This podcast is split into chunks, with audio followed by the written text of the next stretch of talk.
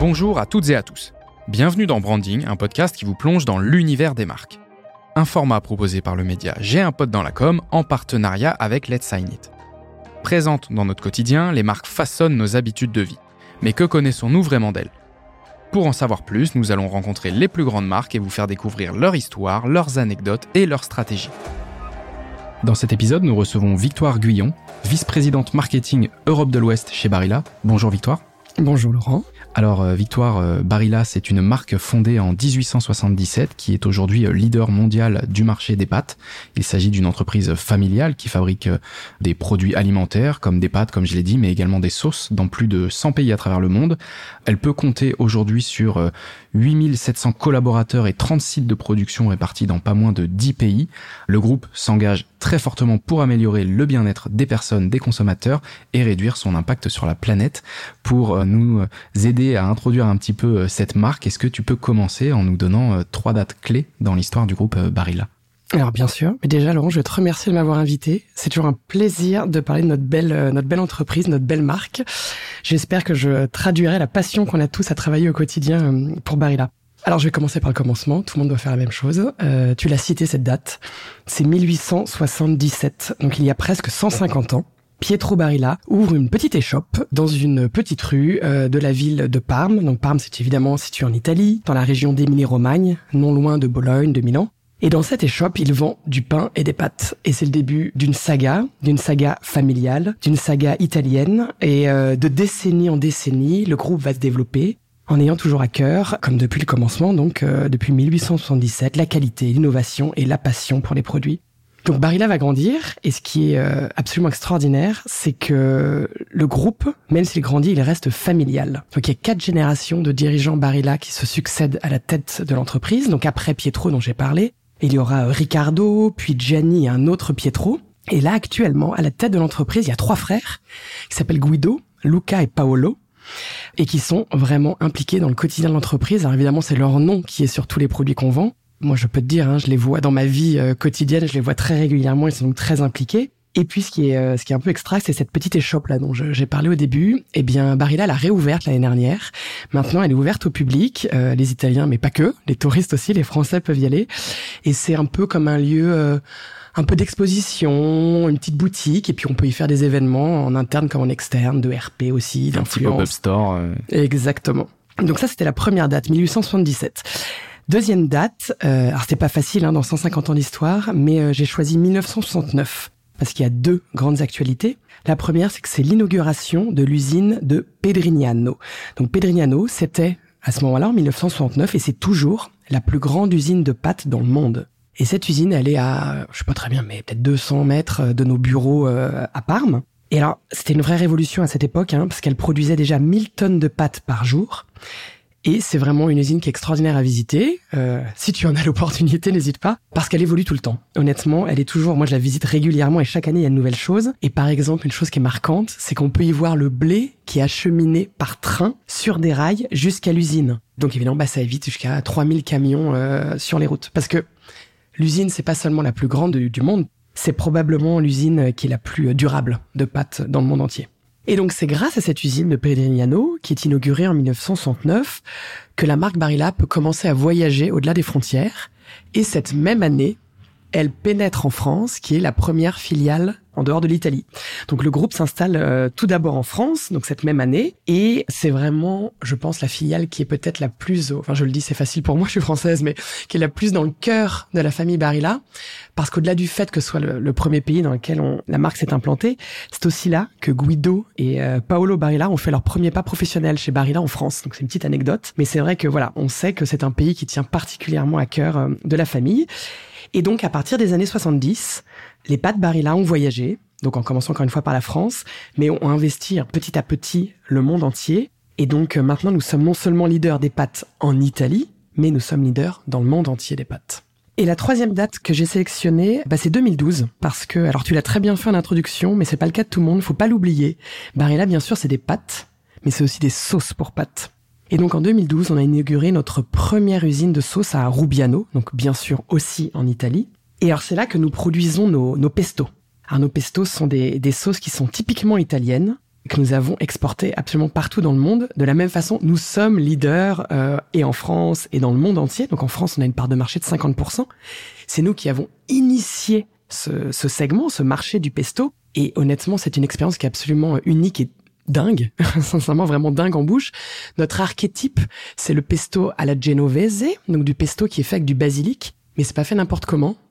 On le produit avec du basilic frais, qui est récolté à l'aube, vraiment tous les matins, juste pendant la saison, donc il va à peu près de mai à septembre, selon les, conditions climatiques, dans des champs de basilic qui sont euh, proches de l'usine, donc en moins de 2-3 heures, ce basilic frais arrive à l'usine. Et là, de la même façon, c'est extraordinaire. Il y a une odeur dingue et un goût qui est vraiment encapsulé dans notre petit pot en verre. Et puis en plus, euh, cerise sur le pot de pesto, ce basilic, euh, c'est un basilic durable. Nous avons créé la première filière de basilic avec des agriculteurs partenaires, donc pour fabriquer euh, du pesto et notamment ce pesto la genovese qui est extraordinaire. Ok, donc comme tu le disais, bah, c'est déjà à proximité géographique et également, bah, on peut pas oublier les sauces. Hein. On l'a évidemment pas oublié pour cet épisode, mais tout simplement des pâtes nature. Je ne sais pas si beaucoup de monde en mange. Alors elles peuvent être très très bonnes les pâtes, mais sans sans accompagnement, sans sauce, c'est c'est pas pareil. C'est pas la même expérience que l'on vit. Euh, merci euh, pour euh, pour ces trois dates clés, Victoire. Pour aller un petit peu plus loin, tu as commencé un petit peu à le faire en nous parlant de l'Italie et, et, et, de certaines propriétés propres à, à la marque. Est-ce que tu peux aller un petit peu plus loin en nous donnant des mots clés, des valeurs fortes? euh, au sein de la marque Barilla ouais, Alors, Laurent, je vois qu'on est connecté. Est-ce que tu l'as redit aussi dans ta question Le premier mot-clé, évidemment, quand on parle de Barilla, bah, c'est Italie. Je pense que c'est sans surprise. Bon bah donc on est le plus grand groupe agroalimentaire euh, italien, mais surtout notre italianité, comme on dit, je sais même pas si ça existe ce mot en français, mais on en parle tout le temps. C'est vraiment au cœur de notre ADN. C'est au cœur de bah, du groupe bien sûr, des marques et des produits, et nous, on s'est donné une ambition en France, c'est d'être l'ambassadeur de la culinarité italienne. Donc, qu'est-ce que ça veut dire concrètement? Ben, Ça veut dire que, au-delà de commercialiser des produits, de pâtes et de sauces, par exemple, on va communiquer autour d'assemblages, de vraies recettes italiennes. Et par exemple, un pesto, on en parlait, un pesto, bah, ça vit beaucoup mieux avec un trophier. un trophier, c'est une petite pâte qui tourne sur elle-même, ou avec euh, des spaghettis, qu'avec des penne. À chaque sauce pour pâte, à chaque accompagnement, il y a un dessin de pâte qui est plus approprié, selon la forme, l'accroche, si ça rentre à l'intérieur, si c'est petit, si c'est grand. Et ça, ça fait partie vraiment de la tradition culinaire italienne, et ça fait partie des choses qu'on a envie de véhiculer, de communiquer quand on est Barilla, au-delà, encore une fois, de vendre nos pâtes et nos, et nos sauces pour pâtes. Et puis aussi euh, la culinarité italienne, bah, il y a pas mal de valeurs derrière, notamment celle du repas partagé, de la convivialité, euh, tout le monde autour de la table, sans barrière. Et ça, c'est vraiment des valeurs positives qu'on met en avant aussi et qui font partie de nous. Et tout ça euh, bah, sans cliché honnêtement on peut on peut parler l'Italie sans être dans le cliché de la mama euh, qui parle très fort en étant dans les rues de Naples avec euh, du linge qui qui pend aux fenêtres. Donc ça c'est le premier mot clé c'est vraiment au cœur de, de tout ce qu'on est. C'est enfin faut pas on peut pas travailler pour Barilla si on n'aime pas l'Italie profondément. Donc l'Italie et le deuxième mot c'est la passion. Alors c'est peut-être un peu galvaudé mais je pense que c'est extrêmement prégnant pour déjà pour tous les employés qui travaillent chez Barilla, euh, on a on a une façon de faire les choses qui est vraiment passionnée. La passion qu'on met pour pour développer nos marques, nos produits, la communication, on y reviendra, le soin qui est apporté à tout.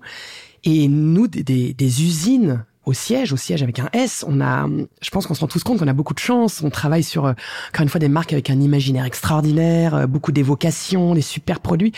Ça nous rend vraiment passionnés et je pense que c'est réel. Enfin, si, si on interroge n'importe qui dans la boîte, dans le groupe. Enfin, ça se ressent vraiment. Et d'ailleurs, cette passion, on a voulu la rendre euh, l'incarner parce que c'est la, la signature, notre positionnement de marque Barilla, un geste d'amour. Et de la même façon, bah, c'est aussi un peu pour transmettre cette passion qu'on a fait évoluer notre logo. Alors notre logo évidemment depuis 1877 il a évolué plusieurs fois, mais le dernier grand changement euh, majeur, c'était l'année dernière en 2022. Notre logo il s'est modernisé, il a montré la passion, c'est-à-dire qu'il est plus rouge qu'avant.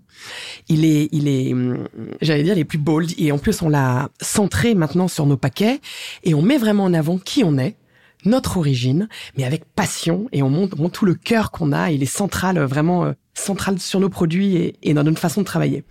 Et puis, je pense que cette passion, elle s'exprime aussi dans dans notre euh, notre sens de l'innovation, une innovation qui est vraiment euh, sans relâche, avec beaucoup de créativité On a par exemple euh, importé euh, des, des dessins, on parle de dessins de pâtes, assez uniques, vraiment italiens, très spécifiques. On a à cœur de les apporter euh, en France petit à petit. Et puis aussi, c'est des vraies innovations, telles que par exemple le fait qu'on ait introduit, on soit les premiers à avoir introduit des pâtes au blé complet en France. Voilà. Ça, cette passion, elle s'incarne vraiment dans toutes les dimensions de notre travail. Et le, alors le troisième mot-clé, c'est pas un mot, c'est un, un, groupe de mots, je suis désolée, mais c'est notre mission. Donc je ne peux pas ne pas la citer parce qu'elle est, c'est le fil rouge de tout ce qu'on fait. Euh, c'est Joy of Food for a Better Life. Joy of Food for a Better Life. Et donc, qu'est-ce que ça veut dire? Bah, Ça veut dire qu'on on veut rapprocher les personnes autour du plaisir, donc ça rejoint l'italianité, d'une alimentation de qualité pour une vie meilleure pour tous et pour la protection de notre planète. Et ce qui est vraiment singulier, je sais que le RSE, c'est très à la mode. Enfin, dire, maintenant, tout le monde a une politique RSE. Ce qui est singulier chez Barilla, je, je, peux le dire avec sincérité, c'est que c'est vraiment pas nouveau. Moi, je, je, suis arrivé dans le groupe en, en 2011 et c'était déjà notre mission et c'était déjà notre façon de faire des affaires, comme on dit. Il y a beaucoup d'engagements, de choses qu'on fait de, de, très longue date. Et je vais donner un exemple, parce qu'en RSE, on pourrait y passer des heures. Mais je vais donner un exemple. C'est notre filière de blé dur. Donc, pour faire des pâtes, qu'est-ce qu'il nous faut? Il nous faut un super blé dur et de l'eau. Rien de plus. Donc le blé dur, évidemment, c'est au cœur de nos produits. Et nous, on a créé une filière pour ce blé dur il y a déjà 30 ans, avec des agriculteurs partenaires qui sont maintenant au nombre de 6000. Et donc depuis déjà 30 ans, ensemble, on s'engage pour avoir un modèle agricole qui soit le plus respectueux possible de l'environnement, mais aussi bien sûr du monde agricole, puisque, comme dans le cadre de toutes les filières, je pense, on a une rémunération additionnelle de ces partenaires, euh, voilà. Et c'est vraiment un partenariat qu'on noue sur le long terme. Donc en tout cas, cette mission Joy of Food for Better Life, elle exprime à la fois nos valeurs, l'italianité, la passion, mais aussi nos engagements RSE qui sont encore une fois au cœur de, de, ce qu'on fait et de ce qu'on est euh, depuis, euh, depuis de très nombreuses années. Eh ben écoute, je pense que tu nous as bien fait voyager avec cette introduction. Euh, tu as mentionné euh, ce dessin de pâtes et cette combinaison avec les sauces. Donc déjà, je pense que là, au travers de cet épisode, on est déjà en train de faire un peu de drive to store pour les personnes qui nous écoutent et si éventuellement elles rentrent du travail et qui vont foncer euh, pour aller euh, acheter des pâtes et, et, et, se faire plaisir avec la meilleure sauce et le meilleur dessin euh, de pâtes pour cette sauce. Tu as également mentionné bah, la passion. Je pense que tu ne pouvais pas échapper à ce mot, ce mot-clé euh, qui parle de cuisine et d'Italie euh, sans avoir la passion. Je pense que c'était compliqué de ne pas euh, le mentionner. On va passer maintenant, Victoire, à, à comment est-ce que dans un linéaire, comment est-ce que dans la concurrence sur ce segment, comment est-ce que vous faites pour exister aujourd'hui? Comment est-ce que vous faites pour vous différencier? Alors, en général, on n'aime pas trop se comparer en direct à, à nos collègues de nos, de nos catégories, mais euh, ce qui est certain, c'est que Barilla a des traits assez un peu uniques. Alors bien sûr, encore une fois, déjà, il y a notre italianité qui est très forte, nos 150 ans d'histoire, le fait qu'on soit une entreprise familiale, qu'on soit leader sur le marché des pâtes en Italie, dans le monde, ça c'est un socle qui est extrêmement fort et qui, je pense, est perçu, j'en suis même sûr d'ailleurs, par, euh, par les Français, par les consommateurs. Ensuite, il y a notre qualité. Donc, on confectionne des pâtes à partir d'un blé dur, donc sous filière, mais de qualité supérieure ce qui nous permet de revendiquer une texture al dente qui est parfaite après cuisson. Là, on rentre, on commence à toucher du doigt la qualité dans la dans l'assiette de pâte qui est vraiment expérimentée par par les gens. Et en général, on apporte un soin extrême à la qualité de nos produits, ça c'est évident. Alors après, on a quelque chose qui est euh, alors très particulier, mais ça n'est le cas que depuis euh, un an maintenant. On est la seule marque, euh, on va dire majeure, sur le marché qui emballe ses pâtes dans un paquet en carton, 100% en carton, c'est-à-dire que l'année dernière, on a fait le choix de supprimer la fenêtre plastique sur toutes nos boîtes bleues. C'était pas un choix euh, évident d'un point de marketing. Hein. Honnêtement, quand on demandait aux, consommateurs, euh, vous préférez avec ou sans, les gens nous répondent, je préfère voir. Donc c'est-à-dire que c'est un risque sur nos, nos ventes. Mais on a fait ce choix parce qu'on s'est dit que c'était la bonne direction à prendre et que c'était ça et qu'encore une fois, euh, c'est comme ça qu'on a un vrai impact sur l'environnement. Et cette année, on le déploie sur nos autres gammes et donc, c'est quand même un, une économie de 160 tonnes de plastique euh, pour la planète qui va être réalisée. Donc ça, c'est vraiment une solution qui est éco-responsable, qui fait la différence. Et après, notre boîte carton, évidemment, elle permet un stockage qui est très facile dans les, dans les placards euh, au quotidien. Et après, quelque chose qui est euh, peut-être un, peu singulier à notre marque, c'est euh, bah donc l'innovation. Et alors, le meilleur exemple en date que j'ai de notre euh, capacité d'innovation et à quel point on mise dessus, c'est le lancement de notre gamme Albronzo. Donc, je le dis à, à l'italienne. C'est notre gamme premium qu'on a lancé en France à partir de novembre 2021. Alors d'ailleurs, à parté, on a eu un lancement en avant-première mondiale en France. Donc encore une fois, je vous disais, la France est un peu un des petits pays chouchous euh, du groupe. Euh, effectivement, on a lancé avant tout le monde. Et alors c'est une gamme qui est vraiment unique parce que, euh, alors comme toutes les marques du segment des pâtes premium, les pâtes sont tréfilées dans des moules en bronze. Donc le tréfilage, c'est euh, ce qui donne la forme aux pâtes. Hein. La semoule de blé dur et mélangée à de l'eau, ça fait une pâte et elle passe donc dans des moules qui vont donner la, la forme euh, spécifique de chacun des dessins. Et donc le tréfilage est fait dans un moule en, en bronze, mais ces moules ils ont quelque chose en plus. Ce sont des micro-sillons qui vont donc réaliser de micro-incisions dans la pâte, à l'extérieur et même à l'intérieur quand c'est une pâte avec, avec un trou. Et quel est l'avantage de cela? Bah, Ça donne une texture qui est vraiment rugueuse et donc une accroche de sauce absolument parfaite. Donc c'est une vraie prouesse technique c'est le reflet de notre technicité, mais pour derrière toujours servir une qualité gustative au-delà de ce qui existe sur le marché et euh, vraiment en ligne avec la, tradition culinaire euh, culinaire italienne. Donc Albronzo, une très très belle innovation dont on est très fier et qui marche très bien. Et puis enfin, euh, on a une image de marque qui est super forte. Déjà, on est dixième marque préférée des Français, donc tout secteur confondu, alimentaire, non alimentaire, au dernier classement Opinionway. Et surtout, on est une marque iconique au sens de la classification de, de Kantar. Je ne sais pas si tu es euh, familier, mais donc Kantar réalise euh, chaque année euh, voilà des, des, classifications des marques selon la, la puissance, l'equity de la marque. Et nous, on est Barilla depuis déjà maintenant plusieurs années iconique. Iconique, c'est le top du top. C'est le cas que de 2% des marques du PGC. Et donc, qu'est-ce que ça démontre? Encore une fois, selon la, la méthode méthodologie Kantar, c'est qu'évidemment la marque elle est très connue, ça c'est bien entendu, très forte notoriété, mais surtout elle est très pertinente, relevant sur euh, meaningful, je crois que c'est le mot qui est utilisé par Kantar. Elle est très pertinente sur la catégorie et surtout elle est différente de ses concurrents. Donc voilà, une image de marque très forte et qui, bah, qui est le résultat de tout, de tout ce qu'on fait depuis 1969 en France, euh, en termes encore une fois de produits euh, et de communication. Oui, il peut y avoir des marques comme ça qui viennent en tête, et puis il peut y avoir la, la, la top brand qui vient aussi euh, en tête, et c'est là où, où, vous vous différenciez. Donc tu l'as dit également tout à l'heure avec le pan de l'innovation, avec ces micro-incisions mmh. qui permettent très certainement bah, de faciliter, comme tu l'as dit, l'accroche de la sauce, peut-être la cuisson pour certaines pâtes. Bref, on a bien compris cette manière de se différencier à travers euh, bah, vos différents produits, pâtes et sauces, quel moment, qu'est-ce que vous voulez laisser comme empreinte dans la vie d'un Français après une expérience euh, Barilla? Alors déjà, il faut, il faut savoir que les Français, ils adorent les pâtes. On est les deuxièmes plus gros consommateurs euh, de pâtes en dehors de l'Italie, avec 8 kilos par personne et par an en moyenne. Et c'est en augmentation. Parce que c'est amusant, mais je pense que on peut tous se dire, bon, ouais, tout le monde mange des pâtes, et ça, c'est le cas depuis longtemps. Alors oui, mais non. Parce que oui, c'est le cas, tout le monde mange des pâtes depuis longtemps, mais c'est en progression. On a vu un vrai boost de la consommation depuis 2020 et depuis le Covid. Donc les gens étaient plus chez eux, ils ont un peu redécouvert les pâtes et notamment euh, toutes ses qualités. Le fait que ce soit facile à cuisiner, que ce soit versatile. On peut faire des versions hyper simples avec euh, jambon beurre, mais aussi beaucoup très élaborées avec euh, des gambas, des asperges. Ça plaît à tout le monde, c'est pas cher. Et depuis le Covid, la catégorie n'a jamais cessé de progresser en termes de volume vendu et même dans un contexte d'inflation récente. Et il y a un chiffre qui est étonnant d'ailleurs, les pâtes top premium dont je parlais tout à l'heure, dont font partie notamment Albronzo, sont à plus 13% en volume en 2022. C'est le segment de la catégorie des pâtes qui progresse le plus. Et pourquoi? Mais parce qu'en fait, les pâtes, c'est de plus en plus noble. On n'a plus honte d'inviter des amis et de leur faire des pâtes. Si les pâtes sont qualies et si elles sont bonnes, pourquoi gêner? Parce qu'en fait, tout le monde adore. Et les Français, donc ils ont redécouvert les pâtes, mais ils sont devenus de plus en plus experts. Ils veulent plus de la nouille. Ouais. Ils veulent de la vraie pâte à l'italienne, ils veulent une texture al dente, ils veulent du tréfilage au bronze. Ils font de plus en plus d'associations audacieuses et tout, et ça c'est vraiment extra. Et pourtant, il y a encore tant à découvrir. Et c'est là où nous, Barilla, on veut jouer un rôle. Puisque dans 80% des cas, alors là, je donne un chiffre, c'est moi qui le dis, j'en sais rien, c'est pas une étude. Mais a priori, les Français, ils consomment encore beaucoup leurs pâtes avec une sauce bolognaise ou une sauce carbonara. Il y a des milliers de sauces pour pâtes différentes qui existent en Italie.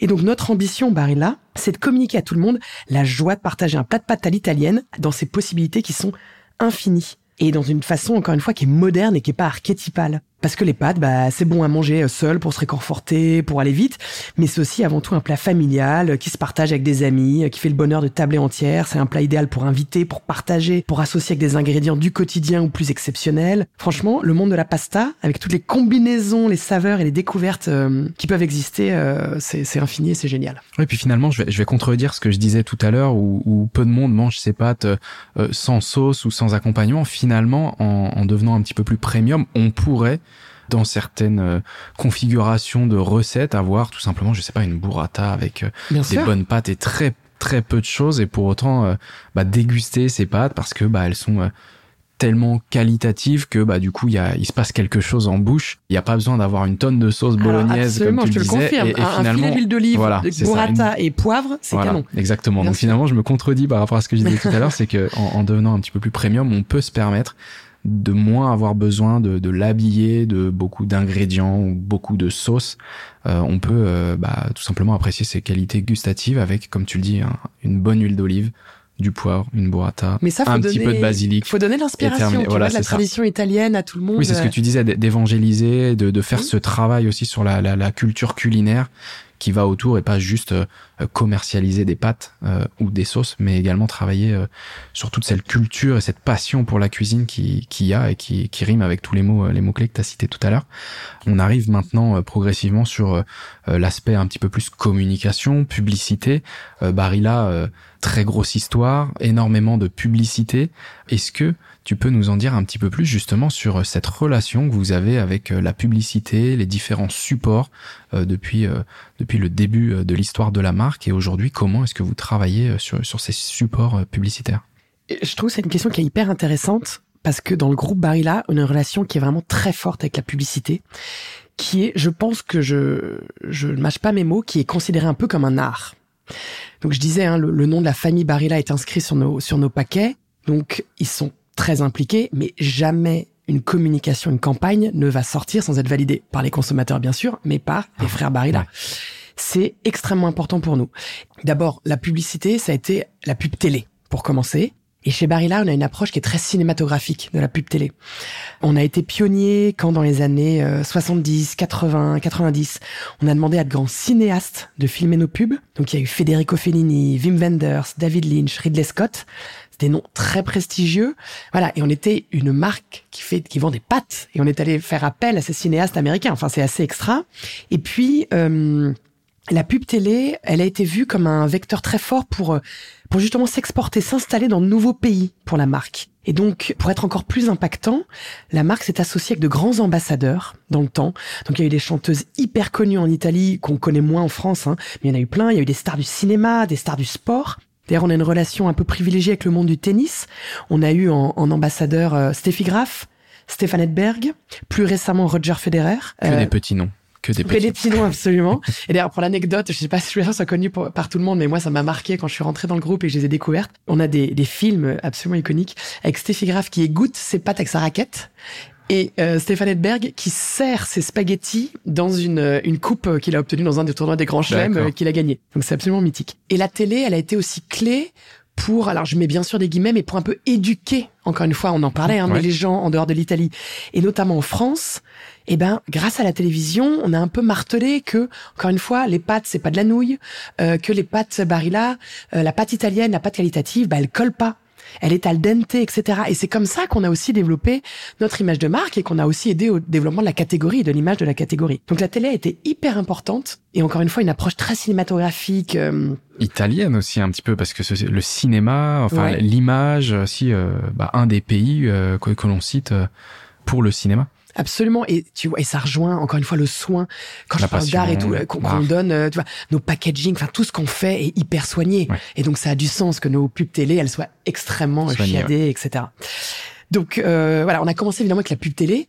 Et puis bah maintenant, le groupe, euh, bah, il a pris un énorme tournant vers le digital ces dernières années comme beaucoup. Mais nous, on a fait quelque chose, une approche un peu peut-être spéciale et unique. On a créé une équipe dédiée un bureau dédié qui s'appelle la Barilla Acceleration Team. Cette équipe, elle est basée à Londres. On l'a créée il y a peut-être euh, trois ans. Et elle a pour objectif de vraiment développer notre expertise dans tous les champs, tous les métiers du digital. Donc, ils vont conseiller après tous les pays. sur bah, bien sûr la stratégie média, réseaux sociaux, l'influence, mais aussi la collecte et l'utilisation de la data, l'intelligence artificielle, la collecte d'insights, le ciblage, etc., etc. Et ça nous a aidé à prendre vachement, on a pris un, on a accéléré très très vite là ces dernières années. Et à date, en France en tout cas, moi je peux dire qu'on investit 30% de nos budgets marketing sur le digital. Alors pas que dans le média, bien sûr. Hein. On fait aussi beaucoup de partenariats avec des plateformes de, de recettes, etc. On fait aussi sur nos budgets commerciaux du, du e-retail média, etc.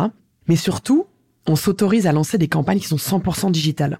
Et euh, j'essaie d'y réfléchir là en venant. Je j'en vois, et peut-être que je me trompe, mais au moins 6 dans ces deux dernières années. Bah ça, ça nous permet de faire des choses euh, de façon beaucoup plus réactive et un peu plus virale et plus amusante peut-être que ce qu'on ferait en, en télé. Notamment avec Roger Federer dont je parlais, on a fait des choses absolument extra. On a fait deux campagnes 100% digitales. Il y en a une, je la cite parce que c'est amusant. Pendant le Covid en Italie, il y avait euh, donc rien à voir avec Barry là. Hein, il y avait euh, deux jeunes ados qui adoraient le tennis, qui jouaient au tennis d'un toit à l'autre. Elles sont voisines. Alors c'est des toits plats, hein, je, je, précise. Elles jouaient au tennis d'un toit à l'autre de leurs immeubles.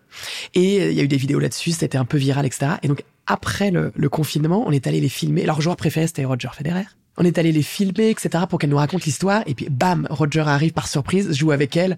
Ah ouais. C'était le, c'était, rattachement à la ah marque. C'était, c'était canon. Donc, on a fait, enfin, franchement, c'était super sympa. Ou bien, euh, à l'automne dernier, on a lancé une campagne euh, 100% digitale aussi, dans un contexte de frugalité énergétique qu'on a tous connu et qu'on va probablement reconnaître. On a lancé une campagne pour promouvoir la cuisson passive. Donc il s'agit de couvrir ses pâtes et de couper le feu.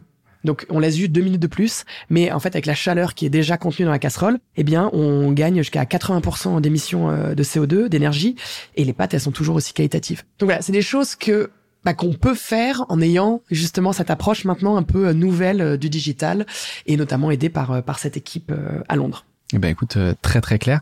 Euh, ce que tu disais tout à l'heure, ce travail d'éducation auquel a aidé la, la télévision, je suppose que c'est encore plus développé peut-être en dehors que la France, parce qu'il y a quand même des valeurs fortes autour de l'alimentation en France. même si c'est des pâtes, c'est peut-être moins des nouilles en France que dans d'autres pays où ils attachent un petit peu moins d'attention au repas. Donc, est-ce que vous avez observé ça aussi, un, plus gros travail ou un plus gros impact plutôt, le travail étant le même pour la publicité, mais un plus gros impact, ce travail d'éducation, de faire de la, à manger, de, de faire de la cuisine et pas juste se nourrir, parce qu'en France, on a quand même aussi euh, latin euh, partagé avec l'Italie. Du coup, euh, ce, cette notion de bah, de déjeuner, de dîner, qui est quand même très importante et très présente. Alors, tu as raison que en France, on a une culture, évidemment, de la tradition de la gastronomie, etc. Ouais. Pour autant, je crois quand même que vraiment dans les années 70, euh, Il y avait on n'avait pas des grosses attentes sur la qualité euh, des pâtes et on savait pas forcément parfaitement Oui. les cuisiner et tout. Aux États-Unis, où il y a très peu, par exemple, de gens qui se mettent autour d'une même table pour Ouais. partager un repas assis, comme Ouais. nous on le fait effectivement dans le monde latin, il y a encore plus à communiquer. Tu as raison. Et alors, imagine le travail dans des pays d'Asie où euh, la pâte de blé dur n'existe même pas. On parle de nouilles de riz. Euh, voilà, là il y a un vrai gros travail d'éducation à faire, bien sûr. Ok, très bien. Tu as cité tout un tas d'opérations, euh, notamment sur le, sur le digital. Euh, On va faire un focus maintenant sur deux campagnes que tu as choisies. Euh, la, la, la gamme Albronzo, je le prononce peut-être pas aussi bien que toi, euh, que tu- as cité tout à l'heure, et également euh, euh, un partenariat avec Spotify et une playlist. Est-ce que tu peux nous en dire un petit peu plus? Oui, il y a des campagnes récentes qui sont vraiment très très chouettes, dont, dont je suis très fier de parler. Effectivement, donc Albronzo, je l'ai dit, c'est notre gamme premium qu'on a lancée fin 2021. Et on a lancé, euh, on l'a lancé avec d'abord une première campagne de communication qui était très événementielle, pour vraiment dire waouh, euh, Barilla arrive avec une nouvelle gamme euh, de pâtes premium. Et là, en année 2, et pour euh, probablement plusieurs années encore, on a lancé une toute nouvelle campagne. Donc, alors si vous vivez en France normalement, j'espère que vous l'avez vu, on l'a lancé pour la Saint-Valentin en février dernier. Et là, elle est actuellement sur les écrans. Et cette campagne est vraiment d'être en écho avec ce que je venais de dire sur le côté cinématographique et tout, parce que on a noué un partenariat exclusif avec Disney et euh, ce studio euh, légendaire fête ses 100 ans cette année. Et donc ensemble, on a collaboré pour revisiter la scène légendaire euh, du film La Belle et le Clochard. Donc j'espère que tout le monde a bien en tête cette scène qui est vraiment iconique dans l'imaginaire de tout le monde avec le, le spaghetto entre la Belle et le Clochard. Eh bien, on l'a revisité mais de façon ultra moderne. Alors bien sûr avec des êtres humains, mais euh, très moderne, très qualitative, mais encore une fois très cinématographique. On reprend les codes, c'est-à-dire que on est euh, aussi le, le restaurant s'appelle le même chez Tony. C'est un restaurant haut de gamme. Alors pour Albronzo, le chef qui est euh, qui est dans le restaurant, euh, bah, c'est un chef italien qui s'appelle Davide Oldani, qui est très connu en Italie. Il a deux étoiles Michelin. Et euh, le clochard, je mets des guillemets, hein, a ses habitudes, il rentre par derrière, etc. Il veut impressionner sa, sa nouvelle amie. Et jusqu'à donc lui faire vivre une expérience de pâte hors du commun, exceptionnelle, avec une texture extraordinaire, et donc jusqu'au baiser partagé euh, au milieu, au milieu du, du spaghetto. Et donc, le parallèle est évident entre le, cette expérience et notre gamme Albronzo qui permet aux consommateurs de créer des repas mémorables euh, bah, pour le grand, plus grand plaisir de ceux qui le dégustent. Donc ça, c'est notre campagne qu'on a lancée et bien sûr, elle n'est pas que en télé, hein, elle est absolument partout. On a fait de l'affichage, euh, beaucoup de digital, on a des millions d'assets différents et, et voilà. Et l'autre campagne euh, dont je voulais parler, c'est celle qu'on a faite il y a deux ans, si je me trompe pas. On a lancé une campagne, encore une fois purement digitale. On a lancé huit playlists sur Spotify dont la durée est exactement similaire au temps de cuisson de certaines de nos pâtes. Je précise, on a huit playlists et par exemple, je veux me faire cuire des penne ce soir. Les penne c'est 11 minutes de cuisson recommandées par Barilla. Eh bien, il y a une playlist D'ailleurs, la couverture de la playlist à chacune a été faite, réalisée par un artiste italien, donc elles sont hyper belles, hyper modernes, hyper colorées. Bon, comme d'habitude, encore une fois, ce, ce souci du détail qu'on a. Et je lance la playlist et donc en écoutant, alors sur celle-ci, je sais plus, mais peut-être six chansons, chansons évidemment hyper sympa à la mode sélectionnées par un algorithme malin, eh bien, ça dure exactement 11 minutes et donc on sait à la fin euh, de la playlist qu'il est temps euh, d'égoutter ses pâtes et que la texture al dente sera, sera parfaite. Donc euh, c'est vraiment l'alliance du de la modernité, un peu de praticité, de la qualité, du beau, euh, de l'italianité, et c'est un gros succès en RP et en termes de visibilité. Oui, on l'avait vu passer sur, sur, sur le média, et c'est effectivement un petit hack sympa, digital, et qui permet bah, de créer du lien aussi avec les consommateurs qui sont sur Spotify, qui écoutent très certainement de la musique en faisant euh, à manger. Bah, finalement, on fait un lien entre les deux, et, euh, et donc on avait trouvé euh, l'opération très très smart. Comment est-ce que naissent ces campagnes? Est-ce que c'est quelque chose qui commence au sein des équipes euh, directement euh, chez Barilla. Vous travaillez avec une agence de communication. Comment est-ce qu'elle vous accompagne? Voilà, quelle est votre relation? Est-ce que c'est de la co-construction? Est-ce que les idées viennent de chez eux, de chez vous? Est-ce que tu peux nous en dire un petit peu plus sur votre manière de, de collaborer avec votre agence? Alors oui, on travaille avec des agences. Euh, mais sincèrement, je les appelle même pas agences, je les appelle partenaires parce qu'on a à cœur de nouer des relations qui sont euh, vraiment sur du moyen long terme. La plupart de nos agences, euh, elles ont travaillé ensemble pendant des années, ce qui permet bien sûr bah, de mieux se connaître. On a un univers de marque hyper fort, hyper particulier. Euh, et c'est avec le temps qu'on construit, je pense, les meilleures relations et qu'on permet de, de développer les, les, les, plus belles campagnes. On a une autre spécificité, c'est qu'on travaille avec plusieurs agences. C'est-à-dire qu'on a une grosse agence de com, mais on travaille aussi avec plein de petites agences qui sont expertes dans certains petits domaines et on arrive à les faire travailler ensemble avec nous, bien sûr. On travaille ensemble pour vraiment développer pour chacune de nos campagnes un véritable écosystème sur l'ensemble des touchpoints euh, qu'il peut y avoir. Ça, je pense que je sais pas si tout le monde arrive à le faire. Euh, moi, je suis chaque fois un petit peu édifié parce qu'on arrive à faire et à la collaboration qu'il y arrive à y avoir avec encore une fois cette même idée hein, pour une même campagne, une même idée qui va être exprimée mais juste de façon un peu spécifique au touchpoint, etc. Mais toujours cette même idée en, transversale. Donc ça, c'est top. Et après, nos, nos briefs, moi, je crois qu'ils ont trois petites spécificités, peut-être. La première, c'est que chez Barilla, on a une, une approche hyper précise du ciblage. J'en parlais, hein, j'ai parlé de data euh, tout à l'heure. Nous, on arrive à voir euh, des personnages qui sont très spécifiques, et ce qui nous permet de faire des campagnes qui sont pas censées parler à tout le monde, mais qui au final parlent à personne. Donc, quand on va briefer nos partenaires, on a des objectifs business, marketing, bien sûr, en amont. On arrive à être assez précis sur qui on veut aller chercher en racontant quoi. Donc ça, euh, voilà, le ciblage. Ensuite, bah ça, ça va évidemment dans la suite de ce que je dis tout à l'heure, mais on donne une forte dimension digitale à tous nos briefs. On va jamais faire une campagne qui a pas à minima un pan digital. On peut plus s'en passer. C'est comme ça qu'on touche euh, toutes nos cibles, mais surtout qu'on est comme ça qu'on est présent sur tout le funnel de conversion, qu'on va pouvoir cibler. Et puis Enfin, bon, c'est un lieu commun, mais je le dis, mais ça nous permet aussi d'être hyper réactif. Une campagne digitale. C'est ça. Elle peut s'activer plus rapidement. Exactement. Et, on a fait évoluer. Écho aussi à une autre. Et voilà, on fait évoluer encore de campagne. On peut tester différents assets. Euh... On peut faire de la testing bah, bien sûr. plus facilement sur du digital que sur du print. Euh. Donc ça, évidemment, on ne s'en prive pas. Et après, au-delà de nos objectifs business, marketing, de com euh, qu'on va mettre dans un dans un brief, on intègre toujours euh, ce que j'appelle un peu nos valeurs. Euh, donc notre façon de faire les choses, la qualité, la différence qu'on a, et puis aussi notre euh, politique diversité et inclusion. Parce qu'on a, on veut vraiment, en tant qu'un groupe, avoir un impact positif sur les communautés, sur la société.